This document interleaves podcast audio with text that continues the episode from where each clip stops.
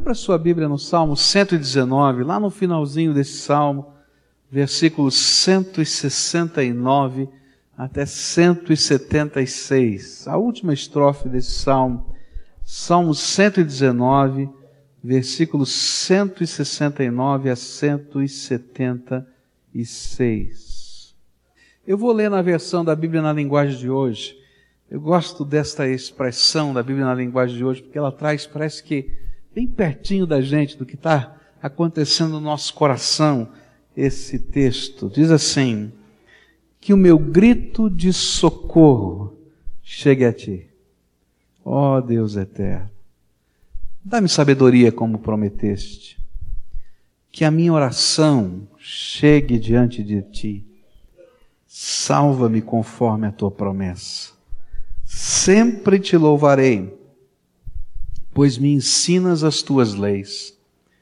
Cantarei a respeito da tua lei, pois os teus mandamentos são justos. Ó oh Deus, que a tua mão esteja sempre pronta para me ajudar, pois sigo os teus mandamentos. Como desejo que me ajudes, ó Deus eterno, na tua lei encontro a felicidade. Dá-me novas forças, ó Deus, para que eu possa te louvar, que os teus ensinamentos me ajudem. Como ovelha perdida tenho andado sem rumo. Ó Deus eterno, vem buscar esse teu servo, pois não me esqueço dos teus mandamentos. Oremos ao Senhor.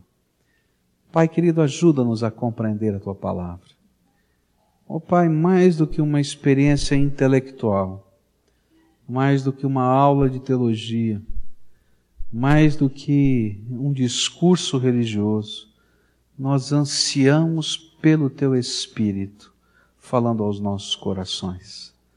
Isso não pode ser produzido, não pode ser fabricado, não pode ser, Senhor, nem planejado. É um movimento da Tua graça. Visita-nos com a Tua graça. É aquilo que te pedimos em nome de Jesus. Amém e amém. Eu li esse salmo e, e essa expressão, grito de socorro, encheu o meu coração. Que o meu grito de socorro chegue a ti. É interessante as sensações que a gente tem quando a gente ora. E parece que em alguns momentos que a gente está orando, e diante de circunstâncias que são difíceis, complicadas, onde a oração vira um grito de socorro, a sensação que a gente tem, às vezes, é de que esse grito não passa do telhado. Você já orou alguma oração que parece que não passa do telhado? E a gente diz assim: Senhor, será que está chegando aí? Será que o Senhor está ouvindo? Será que de alguma maneira o Senhor pode ler o meu coração, ler a minha alma? Olha, Deus, presta atenção, estou aqui, não é? E às vezes essa é a nossa sensação. E é uma mistura de coisas, eu não sei se com você, mas comigo é assim, é uma mistura de coisas onde, de repente, a ansiedade daquilo que eu estou vivendo, do medo que eu estou sentindo, do problema que está me cercando, da dificuldade que está me oprimindo, é tão intensa, tão intensa, que eu não consigo nem me conectar ao Senhor. E a minha esperança, às vezes, não é nem de sentir nada, mas é que pelo menos esse grito seja ouvido por aquele que tem poder para intervir sobre a minha vida. E eu queria olhar para esse salmo, para o finalzinho desse salmo, na experiência do salmista e aprender o que acontece quando esse grito de socorro está explodindo dentro do nosso coração. Porque há ações da minha alma mas há ações do Deus eterno que estão acontecendo e que às vezes nós não as percebemos por causa da grande ansiedade que vai dentro do nosso coração. Quais são as certezas que eu posso ter quando eu estou gritando por socorro ao Deus eterno? Eu posso ter alguma certeza? E aí então esse salmo vai me ajudar a compreender estas certezas. A primeira delas para mim, vem lá no finalzinho, no último versículo, no verso 176, quando diz assim: parece que naquele momento o salmista começa a entender os processos da sua alma. Ele diz assim: como ovelha perdida, tenho andado sem rumo. Ó Deus eterno, vem buscar esse teu servo, pois não me esqueço dos teus mandamentos.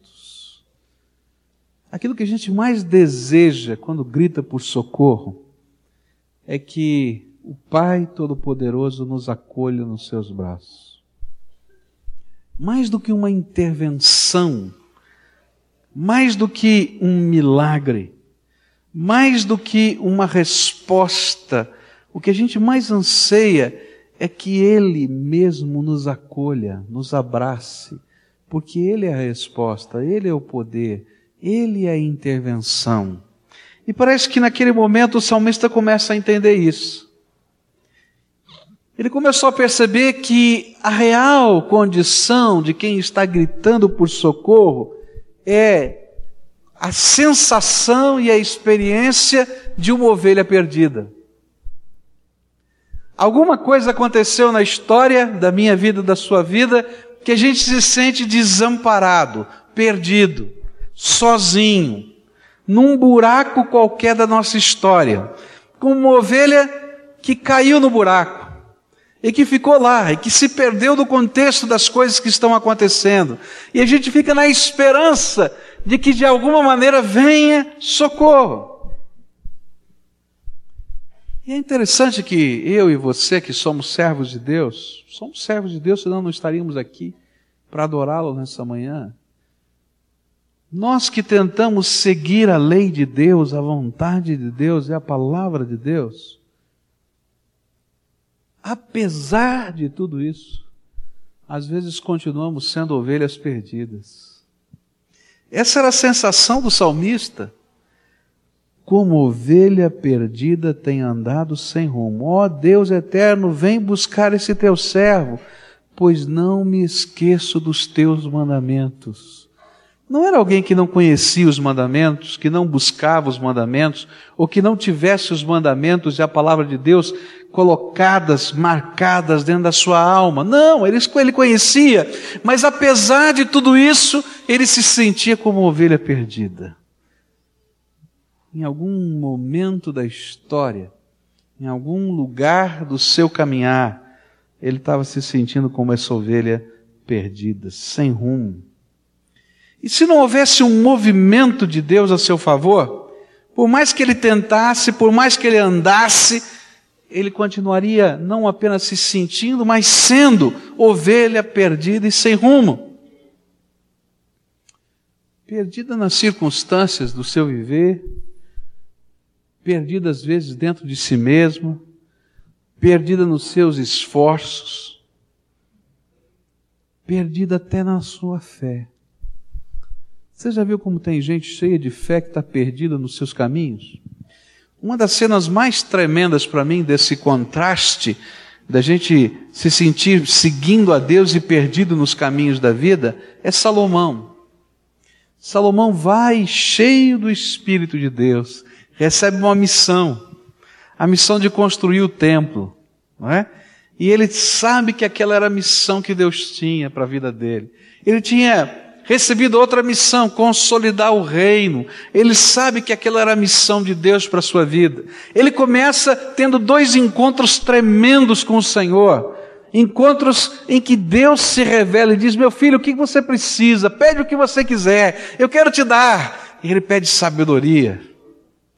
E Deus diz: Olha, gostei do seu pedido. Mas é esse mesmo homem que, enquanto constrói o templo, a Deus constrói inúmeros outros templos aos deuses das suas mulheres.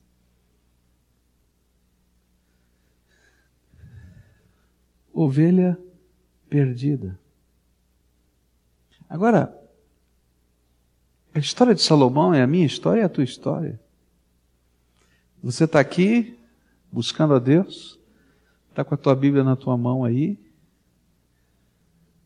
construindo um templo dentro da alma de adoração. Mas quantos outros templos pequenos, desconectados, você está construindo na tua vida? E quantas vezes a gente está como essa ovelha E esse salmista gritando por socorro. E se sentindo tão impotente, sem rumo, perdido. Perdido às vezes naquelas perversões que estão dentro da alma, que a gente não fala para ninguém, que estão lá dentro e vão corroendo a gente por dentro, e vão consumindo a gente por dentro, e a gente nem está entendendo muito bem como é que pode acontecer isso dentro da gente, mas está lá. Perdido, quem sabe, nos quartos escuros e sombrios do meu interior, do seu interior. E eu nem sei se sempre conseguimos gritar por socorro. Quando eu olho para essa história e essa cena que o salmista me apresenta, isso me faz lembrar a maneira pela qual um pastor naqueles tempos procurava uma ovelha perdida. Pastor naquele tempo ele seguia a rota ao contrário que ele tinha feito. E ele então caminhava na direção contrária do caminho de volta que ele tinha feito com as suas ovelhas. Mas ele não ia calado. Ele ia prestando atenção e falando.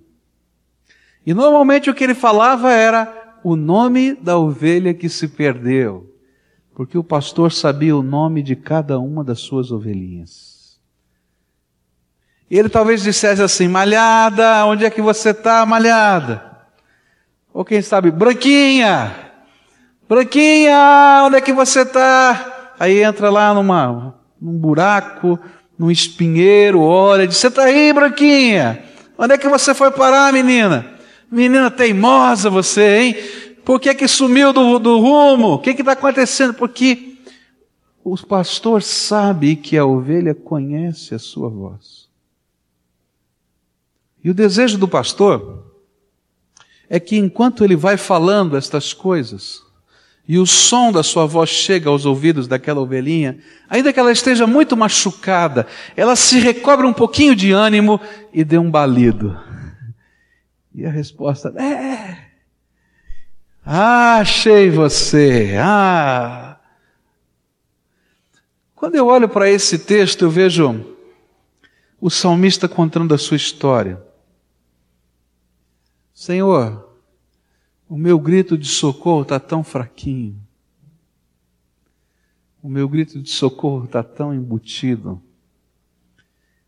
Mas escuta o balido do meu coração, porque eu já escutei a voz do Senhor na minha alma.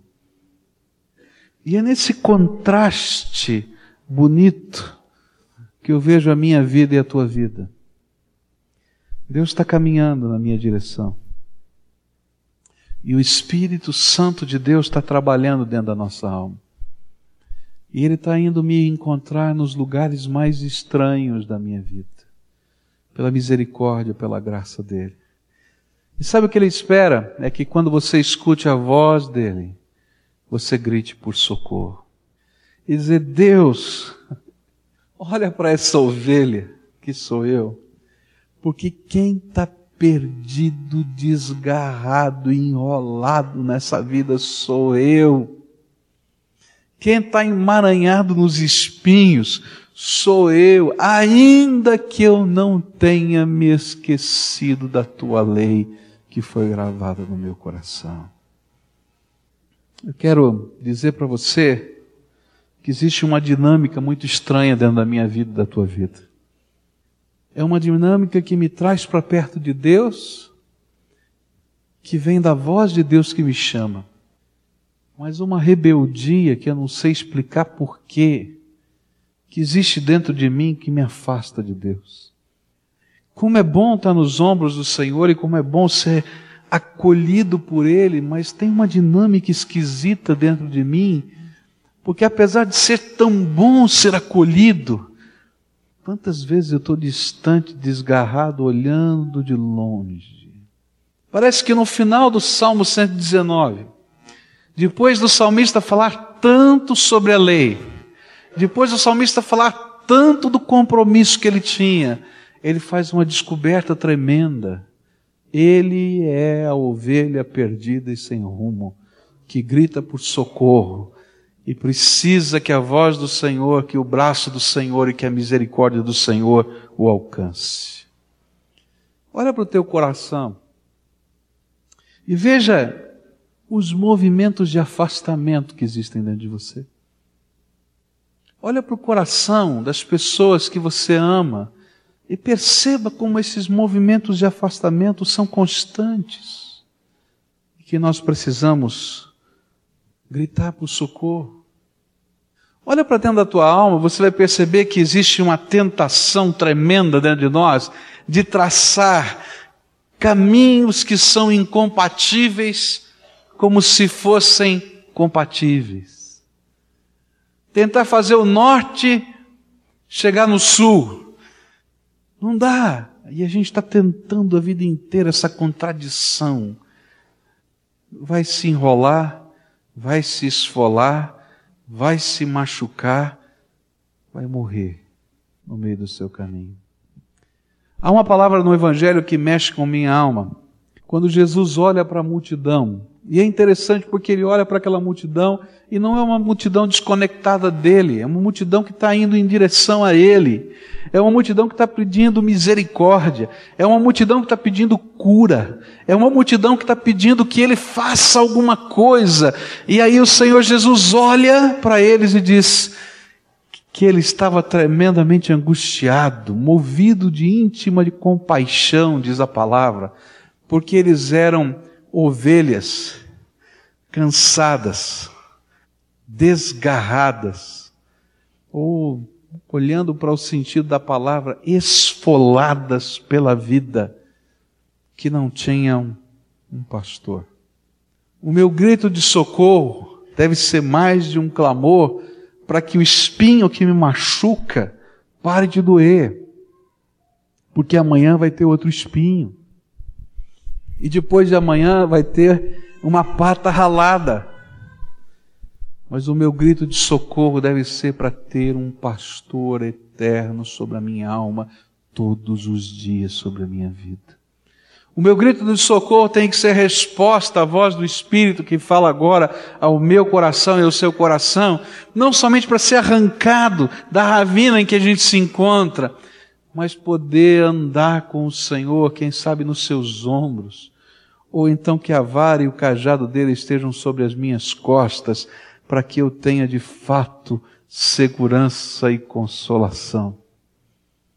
O meu grito de socorro é mais do que simplesmente Deus faz um milagre. Não que Deus não possa fazer milagres, Ele faz todos os dias. Aquilo que foi dito é verdade, toda intervenção de Deus é poderosa, é tremenda, é maravilhosa, porque Deus é todo-poderoso. Mas eu preciso mais do que uma intervenção, eu preciso do Deus vivo como pastor da minha alma. E eu queria desafiar você a olhar para isso para o teu coração, olhar para a tua alma como ovelha perdida. Ainda que tenha uma série de coisas que você guarda dentro de você, veja onde você está, o que está acontecendo com você, escuta a voz do Espírito que está falando primeiro ao teu coração. E responde: Senhor, olha para mim, me carrega de novo nos teus ombros. E aí, às vezes, o que mais nos falta, queridos, é o desfrute gostoso, tremendo da companhia de andar com Ele. Quanto tempo faz você não desfruta da comunhão do Senhor na tua alma? Sabe aquele desfrute gostoso de se sentir abraçado, colocado nos ombros, carregado, acarinhado? Você não está sentindo isso? Cuidado, porque a ovelha perdida é você. A segunda coisa que esse texto mexe com o meu coração aparece no verso 170.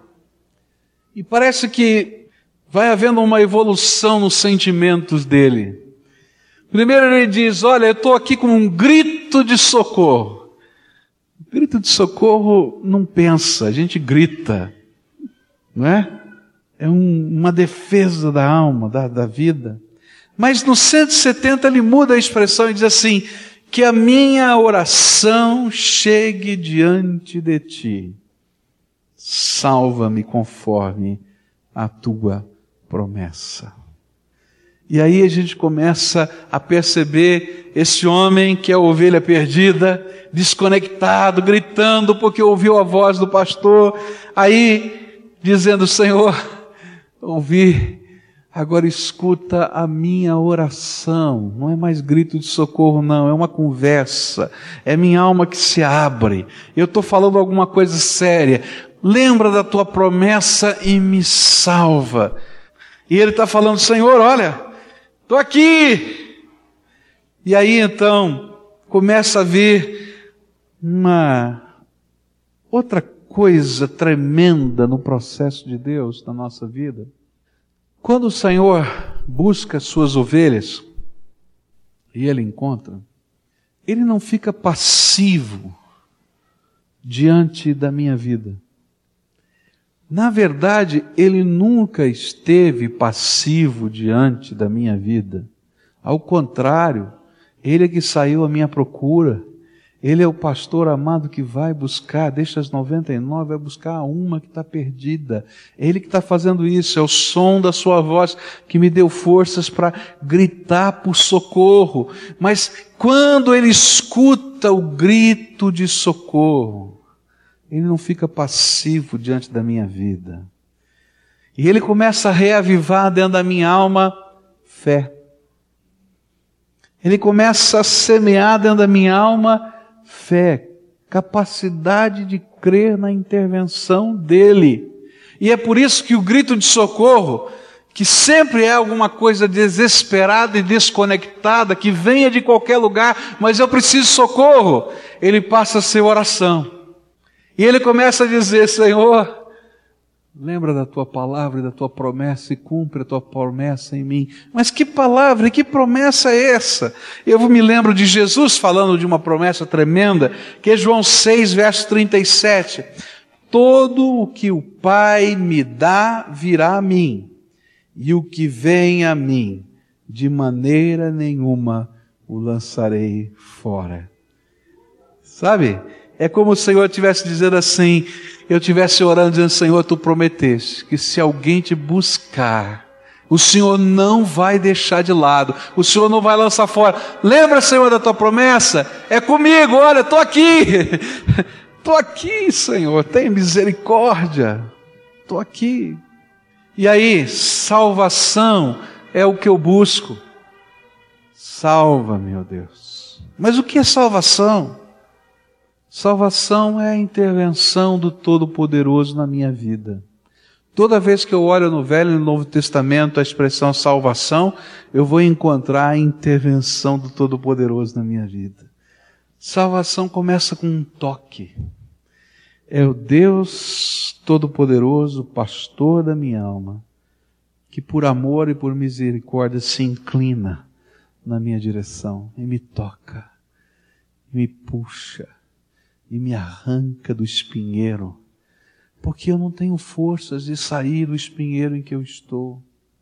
Gente, quando eu olho para as dificuldades da minha vida, é fácil entender que eu preciso de salvação, mas eu quero dizer para você que não são só as circunstâncias da minha vida as quais precisam da intervenção de Deus, mas eu quero dizer para você que você precisa da intervenção de Deus por causa do teu coração.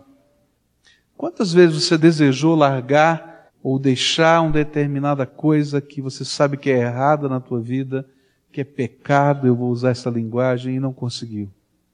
Quantas vezes você já se determinou dentro da sua alma dizer, não, olha, agora, olha, para valer. Quantas promessas você fez para você mesmo e para as pessoas que você ama e não cumpriu? Se você tem algum vício, você pode entender claramente o que eu estou falando. Quantas vezes você disse, não, deixa comigo, eu vou parar com esse negócio. Quem sabe dois dias, três, uma semana, tá bom? E você caiu de novo. Qual não foi aquela pessoa que, aquelas perversões aqui do coração, da mente, que você diz, não, isso aqui tem que sair. A única coisa que você fez foi esconder mais fundo dentro de você, mas elas continuam latentes dentro de você. Eu preciso de salvação. Eu preciso que alguém todo-poderoso intervenha sobre a minha fraqueza, porque eu não tenho forças. É como aquela ovelha que usa todas as suas forças e quanto mais ela tenta usar suas forças, mais os espinhos a esfolam e a machucam. E parece até que ela acha um ponto de conforto, em que os espinhos não machucam tanto, mas ela continua enredada, presa, e não pode fazer muita coisa. E sabe quem é o Senhor? O Salvador, o pastor, é aquele que mete a mão nos espinhos mete a mão nos espinhos, desembaraça, para que doa menos e nos tire daquele lugar. E quero dizer mais: o Salvador é aquele que intervém com o seu toque e vai cuidar até dos carrapichos que ficam. que você saiu do espinheiro, mas ficou um monte de espinheiro em você, ele vai arrancar os carapichos. É aquele que vai te levar para o tanque, vai te dar um banho porque você está tão suja que não dá nem para chamar de branquinha de novo. Mas ele não se conforma com isso. Revenção do Deus Todo-Poderoso na minha vida é toque. Salvação é perdão. É perdão que transforma, que restaura. Eu fico feliz de saber que aquilo que Deus está fazendo na história é algo tão tremendo, tão tremendo, porque todos os heróis da Bíblia são nos apresentados como pecadores que precisavam da misericórdia de Deus. Você vai olhar para um apóstolo Paulo, por exemplo, um homem tremendo na pregação do Evangelho, mas ele vai dizer: Eu fui perseguidor da igreja, eu estava lá no dia que mataram o primeiro mártir da era cristã, eu segurei a roupa desse homem mas eu fui alcançado no caminho de Damasco. A luz que eu perseguia brilhou diante dos meus olhos, eu não pude ser mais o mesmo. Eu vou olhar para Pedro, Pedro também. Um homem que sacava a espada pronto para lutar e para matar, mas que negou a Jesus três vezes, e depois de ter negado, ele ficou em um ostracismo tremendo, e se escondendo, e Deus, Jesus vai lá e diz assim: Vem cá, meu filho. Eu preciso te salvar de você mesmo, dos sentimentos que você tem no teu coração. Vai e apacenta os meus cordeirinhos. Eu vou olhar para a mulher adúltera, onde todo mundo chega com as pedras nas mãos e Jesus vai escrevendo. E tem uma tradição antiga, não é bíblica, é uma história, não sei se ela é verdade ou não, mas que Jesus escrevia na areia os pecados das pessoas que a acusavam. Eu não sei se é verdade. Isso é uma tradição antiga. Mas eu não duvido não que Jesus possa fazê-lo. Você já pensou? Fulano diz assim, Jesus, o que, que eu faço com essa mulher? Jesus vai contando a história do homem ali na areia.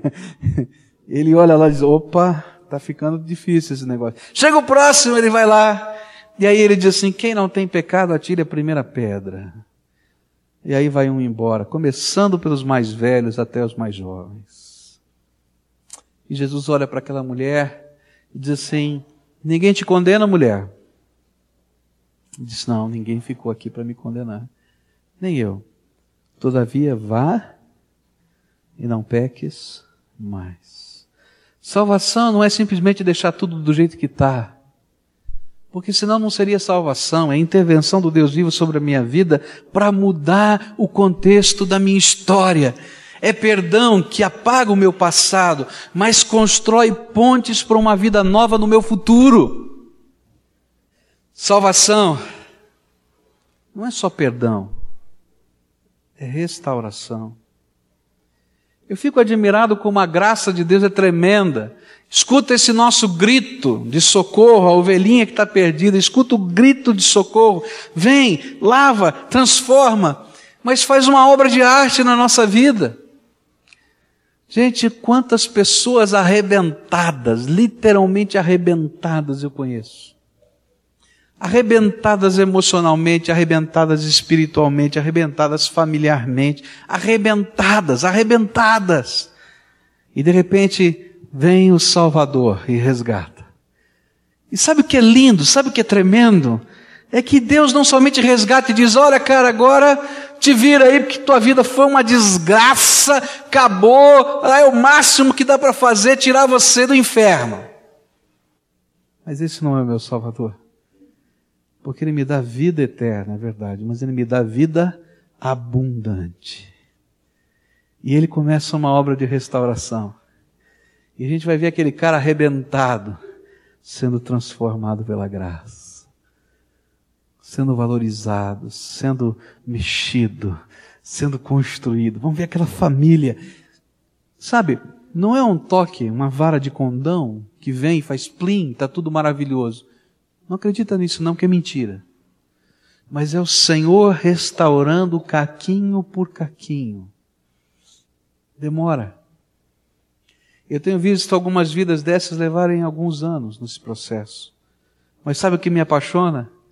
É ver que a beleza do Senhor Jesus aproveita até as trincas da vida para transformar em arte.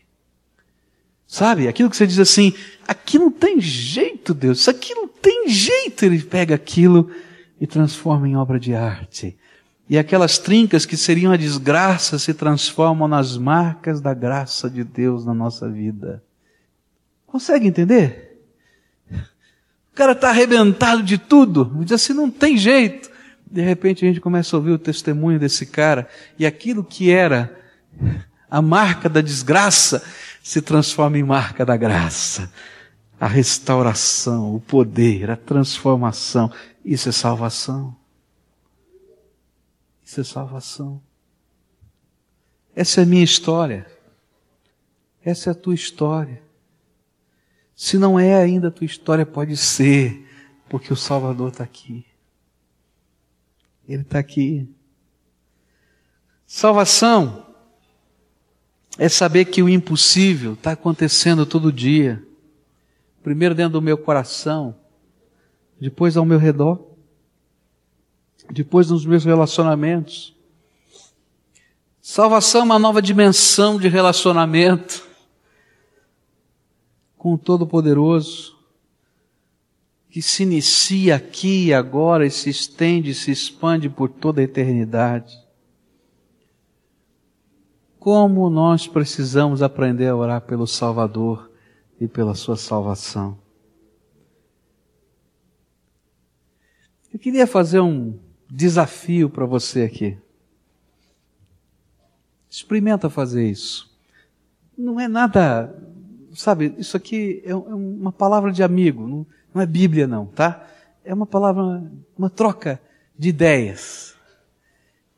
Compra uma agenda ou pega uma velha que você tenha jogado e começa a escrever o que Deus está fazendo por você cada dia. Começa a escrever as respostas da oração. Começa a escrever os atos de salvação de Deus sobre você. Começa. Sabe por quê? Porque amanhã, quando vier um grande temor sobre a tua alma, e você achar que não dá, você começa a ler aquelas páginas de novo e você vai saber quanto Deus já fez por você. Isso vai ser um movimento tão gostoso dentro da alma de dizer assim: Senhor, tu és meu Salvador. Fostes ontem, anteontem, hoje vai ser amanhã. Tu és o meu Salvador. Tu és o meu Salvador. Eu quero terminar essa mensagem dizendo para você que a voz do Espírito está falando ao teu coração nessa manhã. E quem sabe o máximo que você possa fazer é dar um grito de socorro. Jesus, socorro. Mas não se perturbe, porque o pastor está procurando você. Jesus. E quando você puder sentir que Ele está bem pertinho de você, Ele agora está pertinho, faz o teu grito de socorro virar uma oração. Jesus, salva-me. Salva-me de mim mesmo. Salva-me. E aí você vai ver que uma nova dimensão da história começa agora. Porque o Senhor vai te arrebatar, vai te carregar.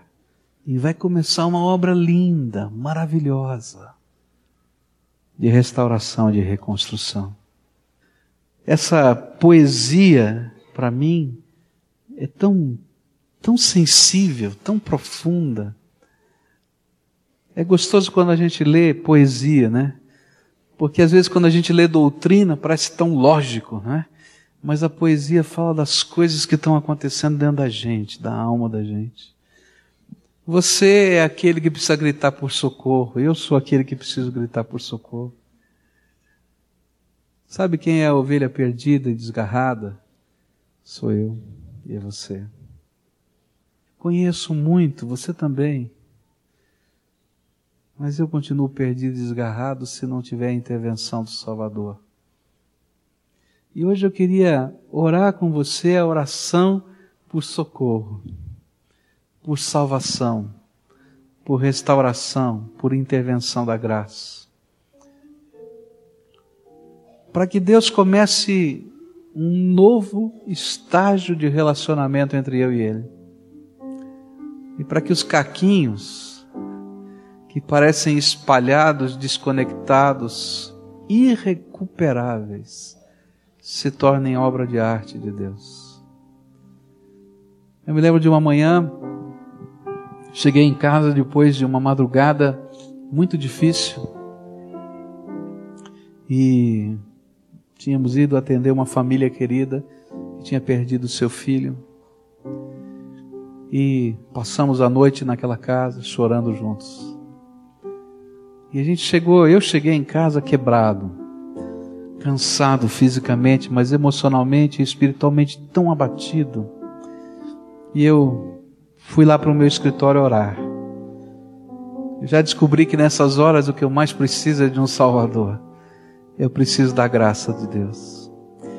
E eu falei para Deus: Olha, Senhor, eu não sei lidar com aquilo que está acontecendo, eu não sei, está tão difícil poder viver essa dor com aqueles meus irmãos.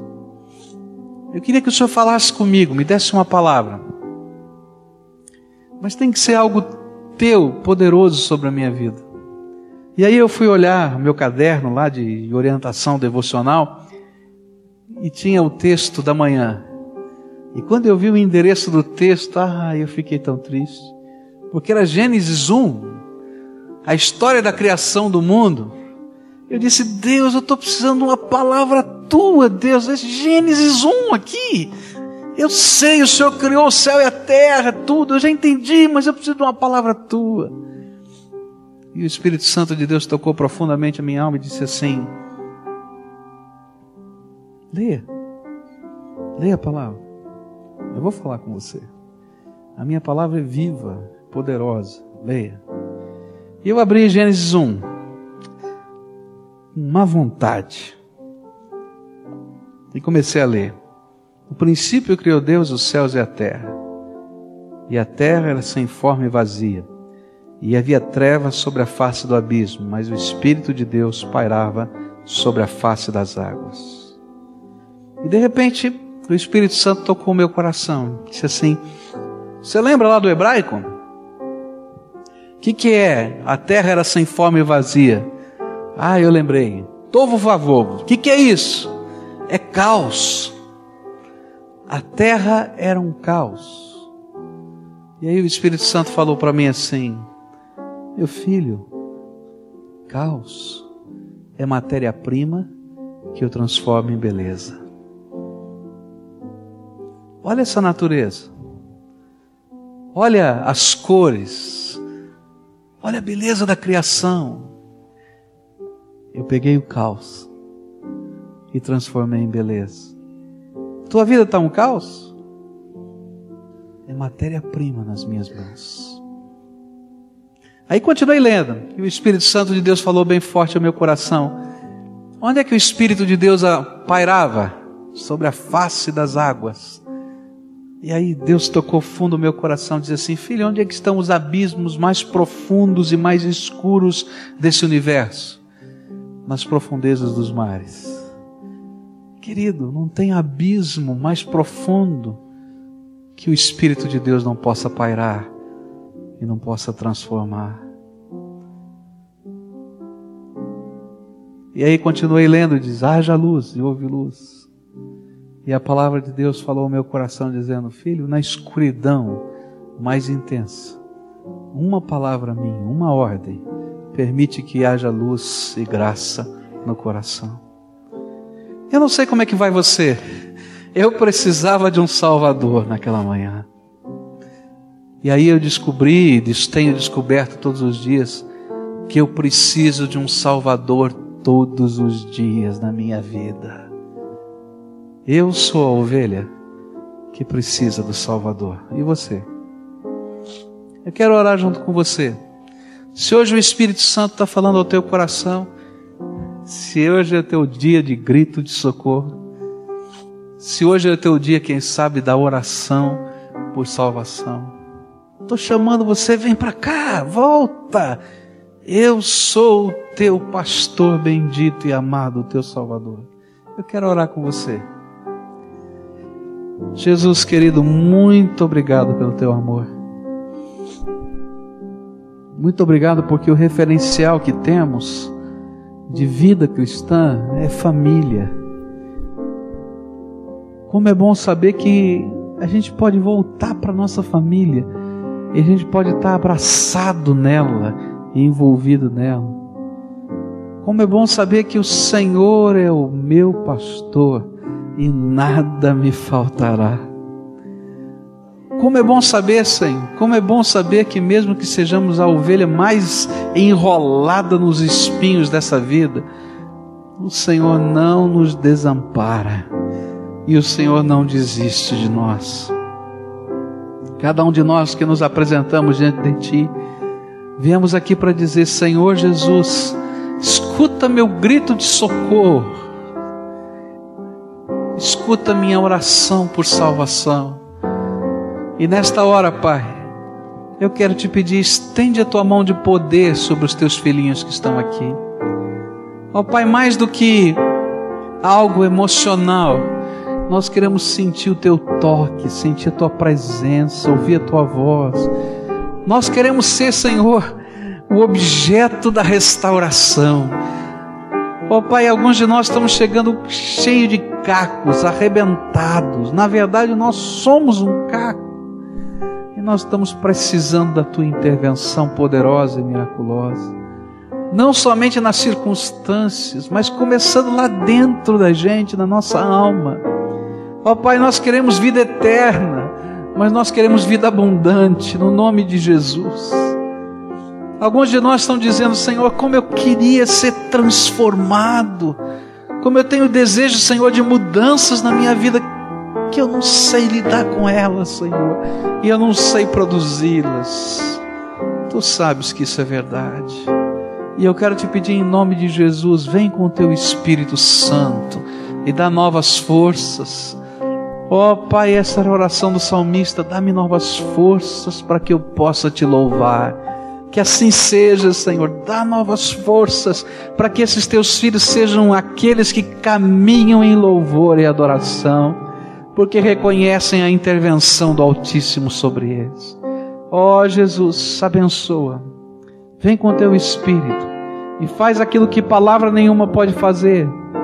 Faz aquilo, Senhor, que programa algum pode concretizar porque nós precisamos da visitação do Senhor sobre nós.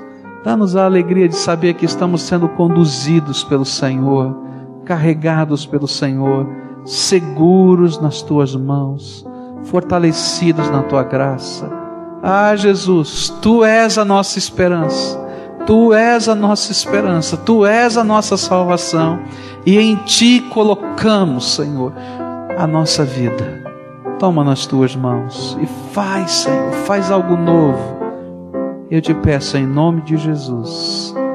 Amém e amém.